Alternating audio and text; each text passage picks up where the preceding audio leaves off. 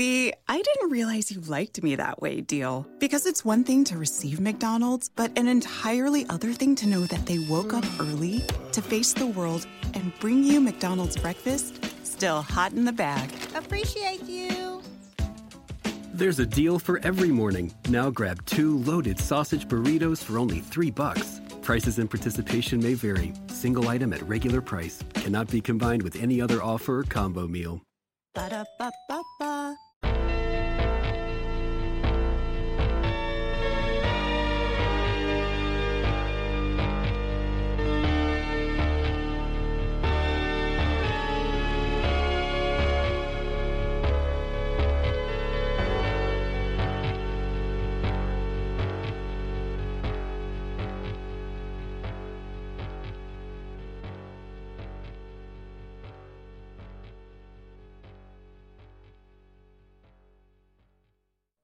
Para Laura Calampuca, todos los días son 4 de febrero.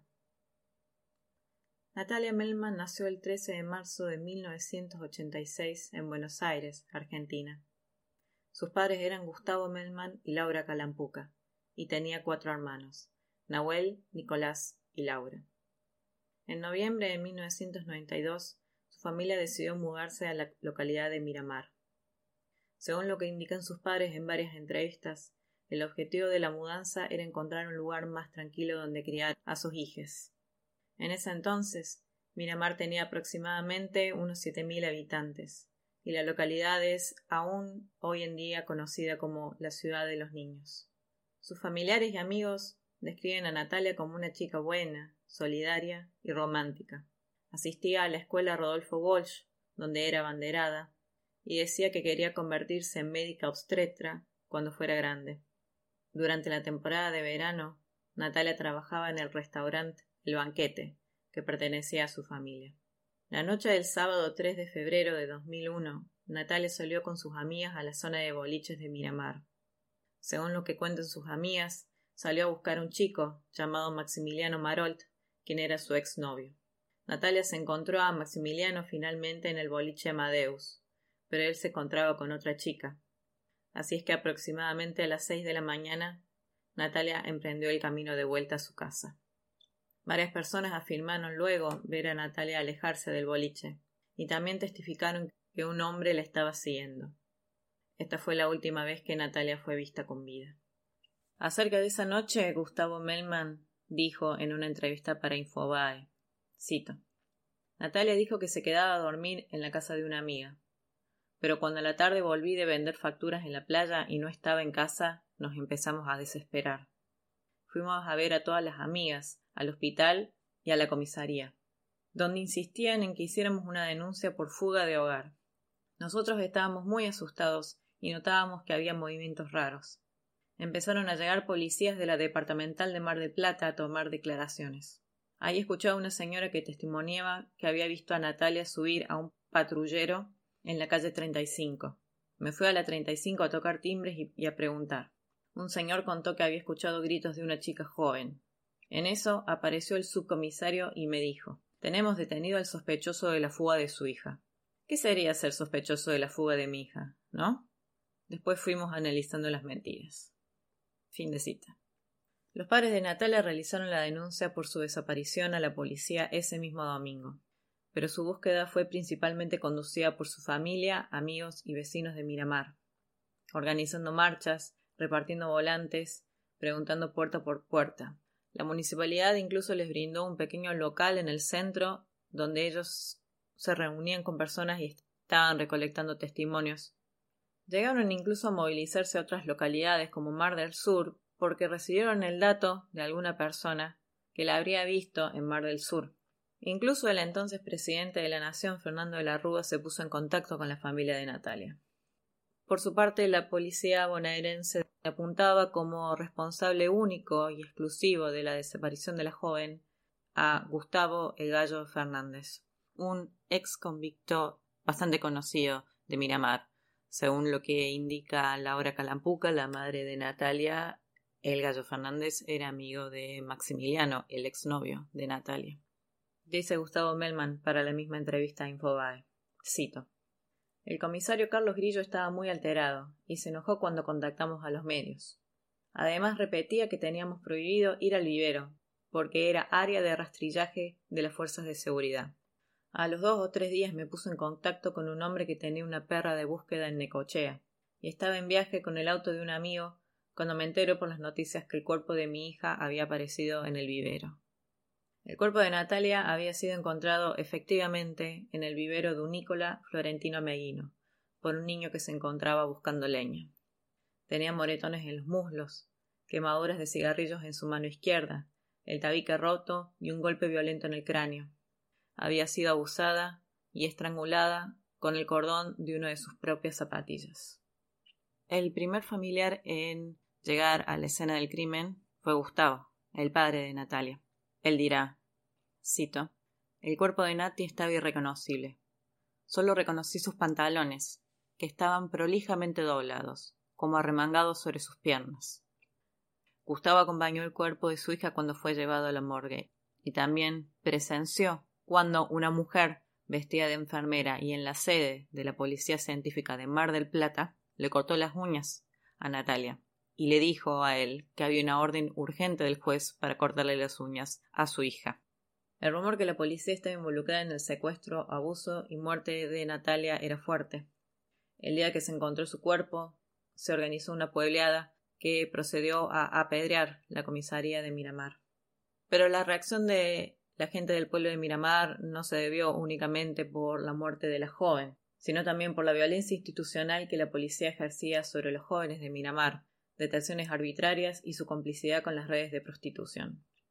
En una entrevista brindada al medio eldiarioar.com, Laura Calampuca dice, cito, Esto sucedió porque políticamente estaba permitido, porque era la usanza del lugar y del país.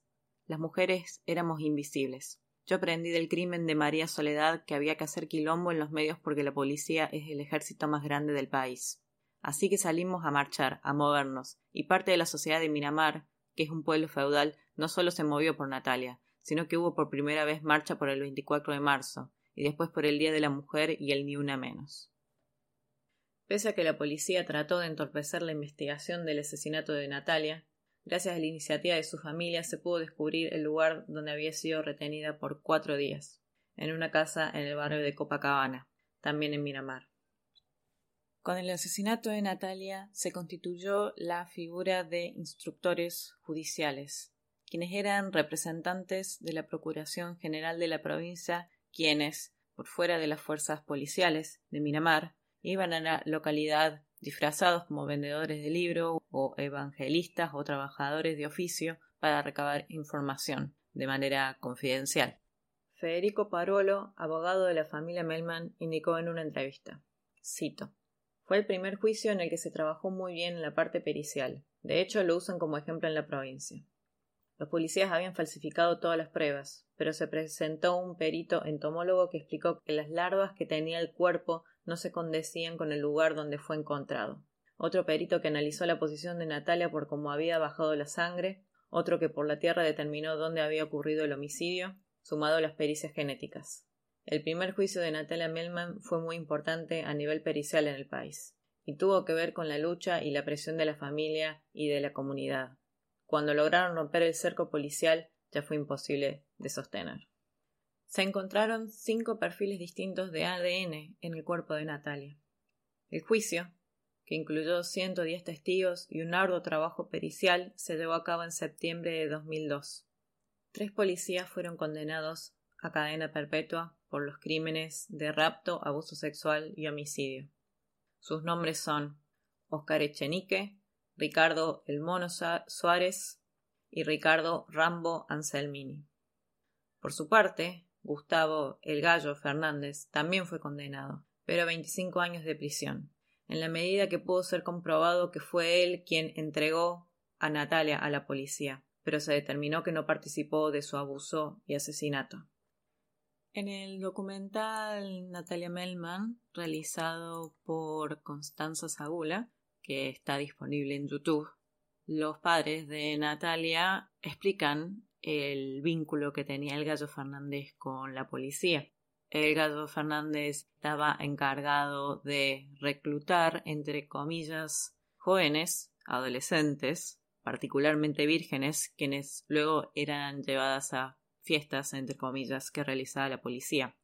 Son lo que vemos en el documental, la noche del secuestro de Natalia, era el cumpleaños de uno de los oficiales, era el cumpleaños de Ricardo Anselmini. Entonces ese era el rol básicamente que tenía Gustavo Fernández en el crimen. La principal evidencia con que los oficiales condenados fue, justamente, la presencia de sus restos genéticos en el cuerpo de Natalia. Pero hubo un cuarto perfil de ADN que pudo ser cotejeado y coincidió con el de otro agente de la policía, Ricardo Panadero. Panadero fue llevado a juicio recién en 2018, 17 años después del crimen de Natalia. En esa ocasión, el Tribunal Oral en lo Criminal número 4 de Mar del Plata consideró que el resultado del ADN de un vello púbico presente en el cuerpo de Natalia no era prueba suficiente para probar su coautoría, a pesar de que había una coincidencia del 97% con el ADN de Panadero.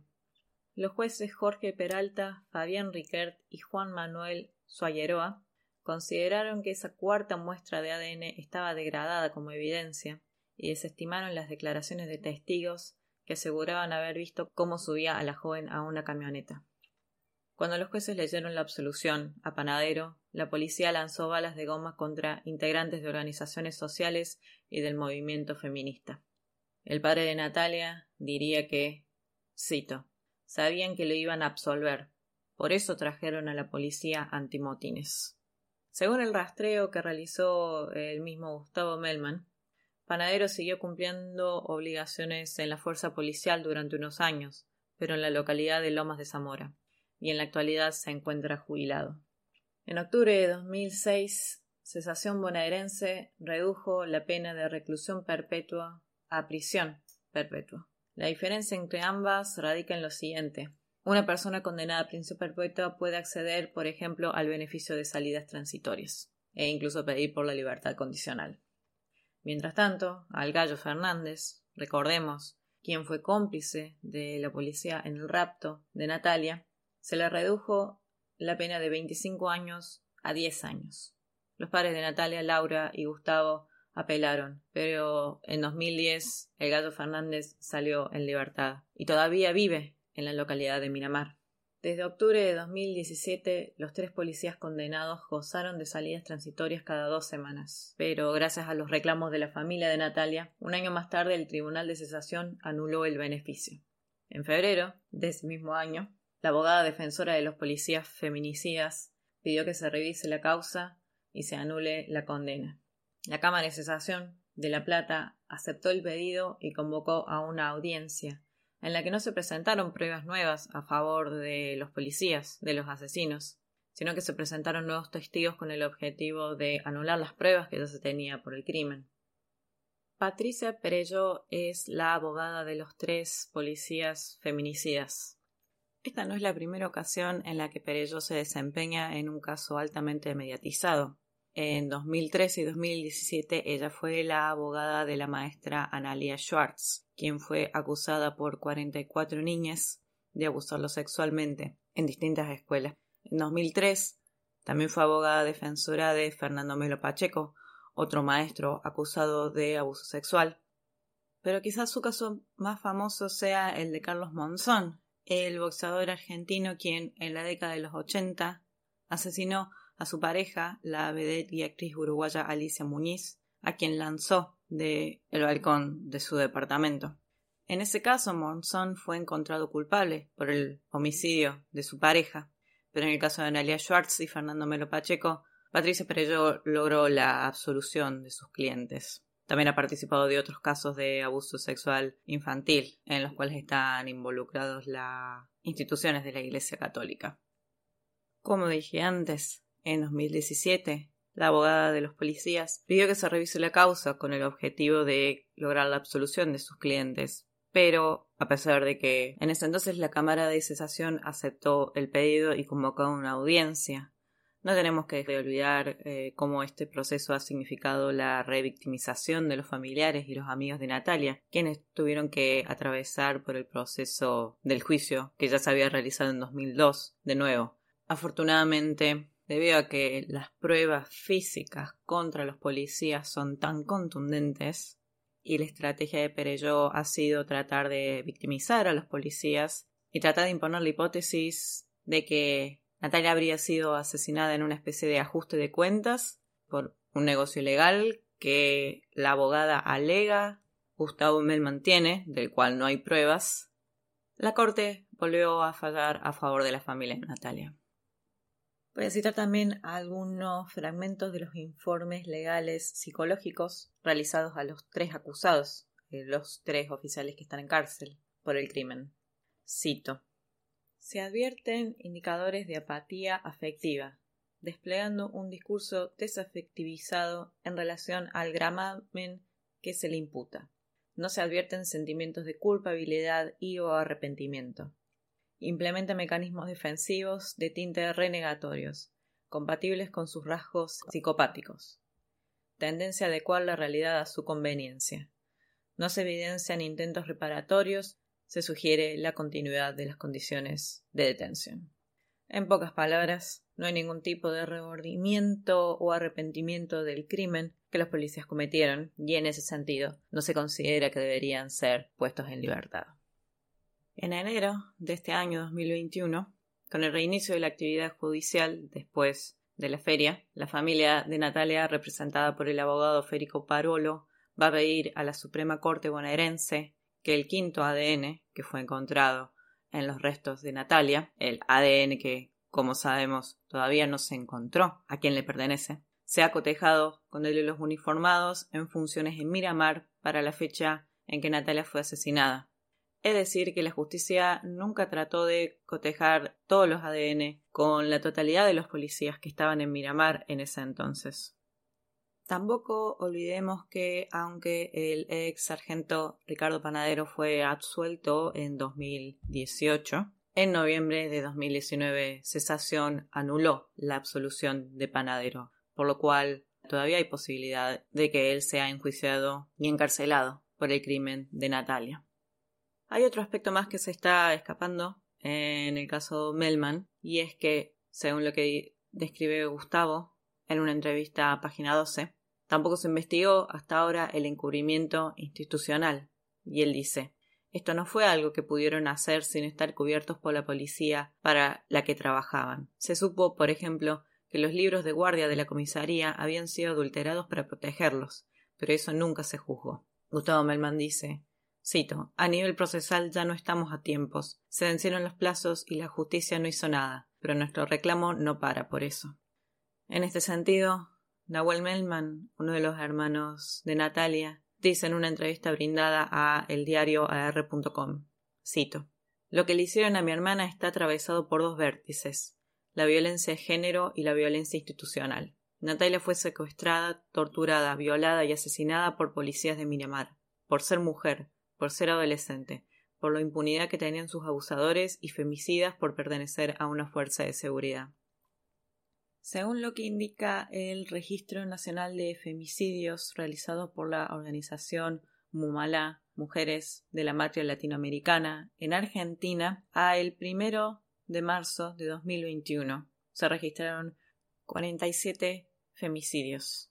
Un 17% de los femicidas, es decir, de los agresores, en estos casos, pertenecía a las fuerzas de seguridad y en un 29% de los casos la persona asesinada había realizado denuncias previas por violencia de género, y en un 64% de los casos el agresor era pareja o expareja de la víctima. Acá vale la pena realizar un par de aclaraciones. Estoy utilizando el término femicidio en el caso de Natalia Melman, pese a que en el momento en el que ella fue asesinada, en el momento del crimen, esa figura legal como tal no existía femicidio fue incorporado en el año 2012, no como figura penal autónoma, sino que se lo considera un agravante de homicidio. En la medida que se entiende femicidio como el asesinato de una mujer por su condición de mujer, es decir, se le podría calificar como un crimen de odio, como un tipo de discriminación. Ahora, el término feminicidio y femicidio son utilizados frecuentemente como sinónimos, pese a que se entendería que feminicidio es un neologismo que proviene de feminicide, que sería efectivamente el asesinato de una mujer por su condición de mujer, y en feminicide se entiende que el agresor es un hombre, mientras que femicidio sería simplemente el asesinato de una mujer y el agresor puede ser tanto un hombre como otra mujer. Entonces, en realidad hay una cierta disputa acerca de qué tan correcto es el término, pero en Argentina, como decíamos, se lo utiliza como agravante en casos de violencia de género a femicidio, aunque frecuentemente utilizamos feminicidio. De cualquier manera, es importante, es importante resaltar que la incorporación de esta figura fue fruto de los años de lucha de las organizaciones sociales y las organizaciones feministas. Y tenemos que entender que en el caso de Natalia Melman ha sido un crimen de violencia institucional porque los agresores de Natalia pertenecían a una de las instituciones del Estado, la policía, pero también fue un caso de violencia de género, es decir, un femicidio.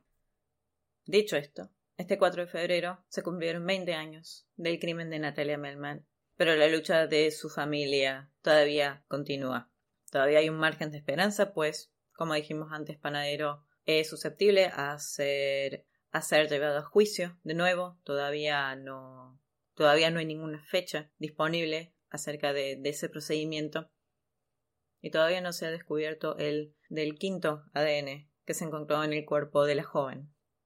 Quienes hemos participado de organizaciones sociales o de derechos humanos en Argentina sabemos que la violencia institucional es un problema muy grave y muchas veces, si no la gran mayoría de las veces, cuando las víctimas pertenecen a sectores no privilegiados de la sociedad, la única manera de conseguir justicia es en la militancia y el activismo. Porque si no hubiera sido por la movilización social, esos tres policías que ahora están en cárcel nunca habrían sido siquiera juzgados. Este fue el cuarto episodio de A History of Evil Men.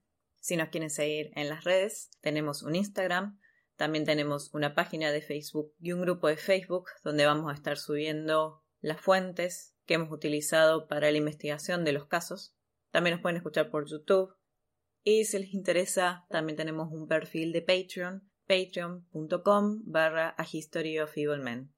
Gracias por escuchar.